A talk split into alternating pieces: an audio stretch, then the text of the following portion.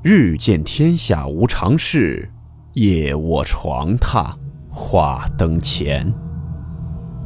欢迎来到木鱼鬼话。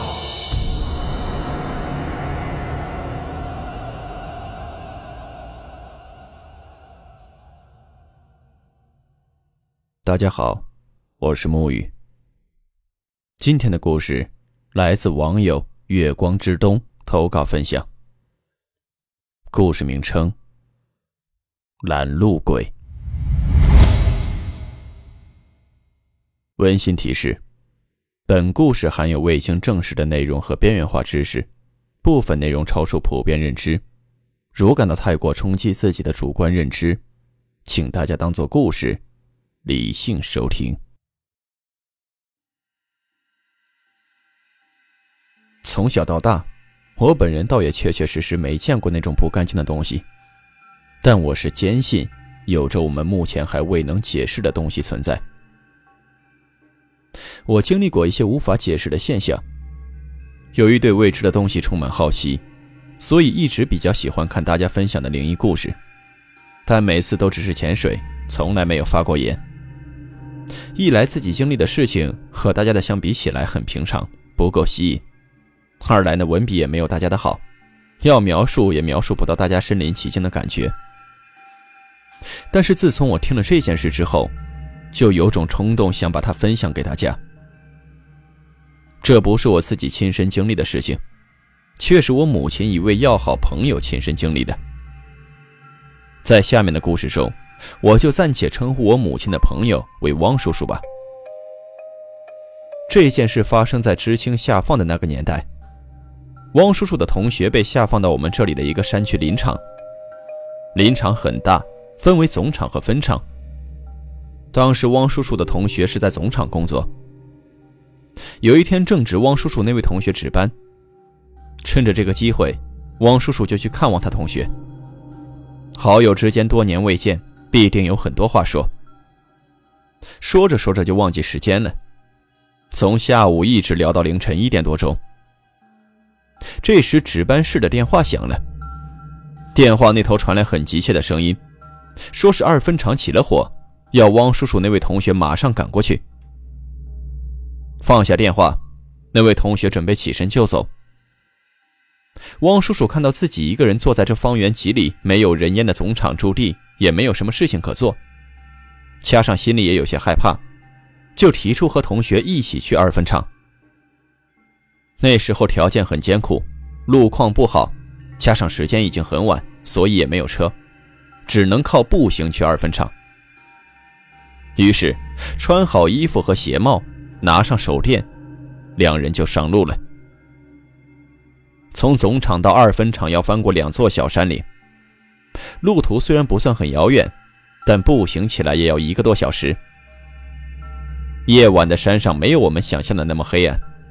天上有月亮和繁星陪伴着结伴而行的两人。如果没有后面发生的事情，我相信这会是一个令人怀念的夜晚。话归正题，两人顶着月光，踏着山路，边走边聊，一路前行。大概翻过了一个小山岭的时候，两人看见前面有个头上围着头巾、上身打着赤膊、肩上扛着扁担的汉子朝他们迎面走来。一开始呢，两人心想，这可能也是林场的人，正从二分厂那边过来。所以当这个人和他们擦肩而过的时候，汪叔叔那位同学就问：“啊，说老乡，前面二分厂的火灭了吗？”那个人回答说：“说还有什么火啊，早就完了。”就在这问话之际，汪叔叔说他注意了一下这个人的脸，这个人头上围了头巾，能看到他的嘴巴和鼻子。但却看不到眼睛，所以汪叔叔当时就觉得有点瘆人。问话的时候都没有发生什么事情。这之后，两人继续往前走，但慢慢的，越走就越不对劲。天空上原来明亮的月亮和繁星渐渐都消失了。汪叔叔望了自己的同学一眼，发现此时同学的表情很紧张。额头上冒出了豆大的汗珠。随着月亮和星星的消失，前面的路也渐渐模糊了，周围变得是一片漆黑，伸手不见五指，只能感觉到自己身处在一片大树林当中，失去了方向。这时候，汪叔叔紧紧地抓住了他同学的手臂，他同学也不敢再往前行了，跟他说：“说这不对劲啊，我们不能再往前走了。”于是两人停下来。谁也没敢再往前迈一步。正当他们极度恐惧又不知所措的时候，前面有一个灯光向他们靠近。隔近一看，一个穿着医院里病号服的人，手里提着一盏纸灯笼朝这边走来。可是这人和汪叔叔他们始终保持着一定距离，而且这个人好像就根本没有看到汪叔叔他们两个，没有任何的沟通。好像就是两个世界的人。看到这里，那位汪叔叔的同学却很肯定地说：“说不要紧了，就跟着这个提灯笼的人走。”就这样，汪叔叔死死地拽着同学的手臂，跟着那个不明来历的人往前走。没走多久，那个人拐了个弯儿，突然就消失不见了。随后，天上的月亮和星星也像出发时一般明亮起来。两人往前一看，已经到了宿舍门口。王叔叔还没弄清楚是怎么回事他同学就领着他迅速进了宿舍，把房间里的灯全部打开。俩人说起了刚才的奇怪经历。同学就问王叔叔说：“说你知不知道刚才提灯笼的人是谁？那是我已经去世了的父亲。”看着汪叔叔一脸疑惑，同学继续说：“啊，我有六个兄弟姐妹，我是最小的。当时我父亲在弥留之际，我是最后赶到家里的。我赶到家里，我的其他几个兄弟姐妹正在商量办理后事分割财产，而只有我跪在父亲床前哭。父亲断气前还最后跟我说：说儿啊，我生前没什么可留给你的，但今后你遇到什么事情，我一定会帮你指路的。”说到这时，同学眼泪也已经出来了，深呼吸了几口气，才跟汪叔继续说：“他说，我现在想想，开始我们遇到的那个扛扁担的人，可能是我们这里俗称的拦路鬼。他从我身边走过，我问他的时候就觉得不对劲了，因为我看不到他的眼睛，黑漆漆的感觉是一片虚无。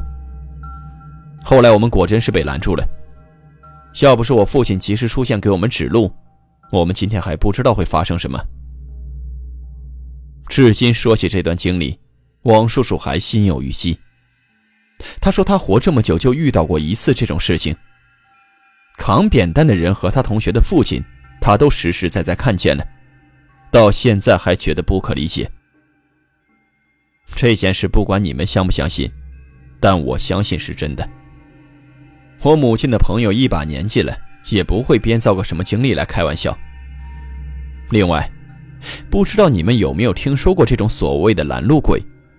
我是不止一次听说这种经历了，也可能不同地方有不同的叫法吧。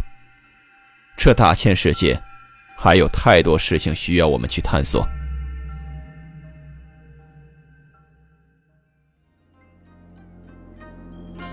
好了。我们今天的故事到此结束，祝你好梦，我们明晚见。